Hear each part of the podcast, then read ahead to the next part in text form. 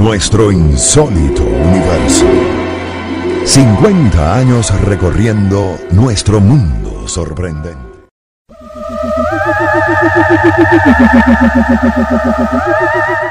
¿Está allí? Lo estoy mirando.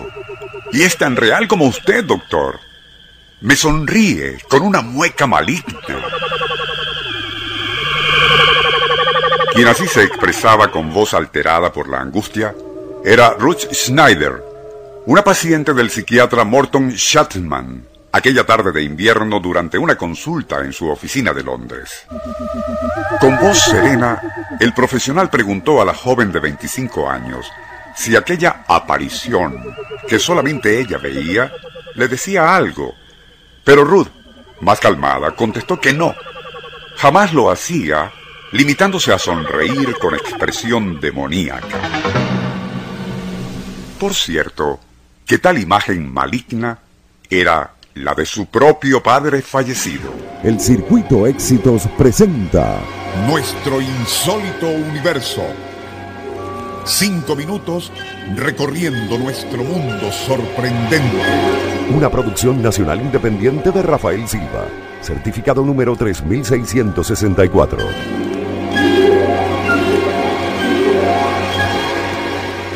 Ruth Schneider no era una demente y tampoco sufría de alucinaciones.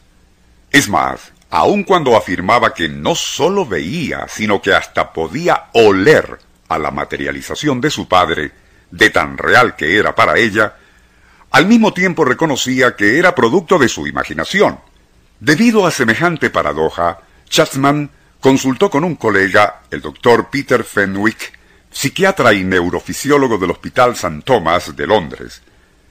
Durante una consulta explicaron a Ruth que si una luz brillante es encendida frente a nuestra vista, ello provoca ondas eléctricas específicas en la porción del cerebro que registra estímulos visuales, mecanismo conocido como reacción visual inducida.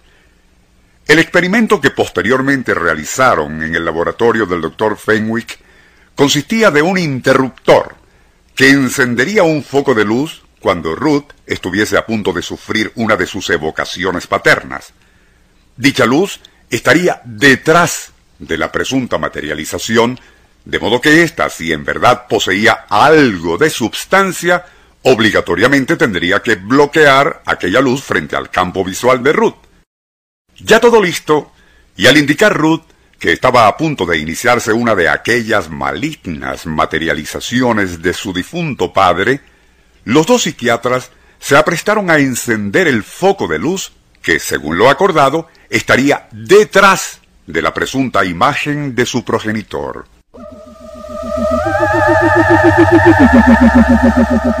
Pero, y para asombro de ambos científicos, el cerebro de Ruth, al cual habían adosado electrodos, a su vez conectados a un encefalógrafo de alta sensitividad, registró que el haz de luz proveniente del foco estaba siendo bloqueado por algo invisible para ellos, pero que evidentemente impedía, repetimos, que aquella luz activara las ondas eléctricas en el cerebro que se forman ante estímulos visuales.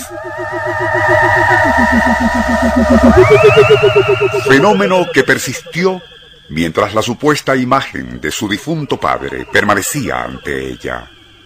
Cuando al fin, y con un deliberado esfuerzo de voluntad, Ruth logró que dicha imagen se desvaneciera, su cerebro de inmediato comenzaría a registrar las ondas eléctricas que el haz de luz provocaba allí.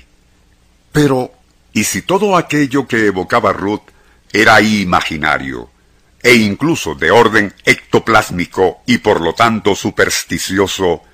¿Por qué aparatos electrónicos modernos parecían demostrar lo contrario? El Circuito Éxitos presentó Nuestro insólito universo. Cinco minutos recorriendo nuestro mundo sorprendente.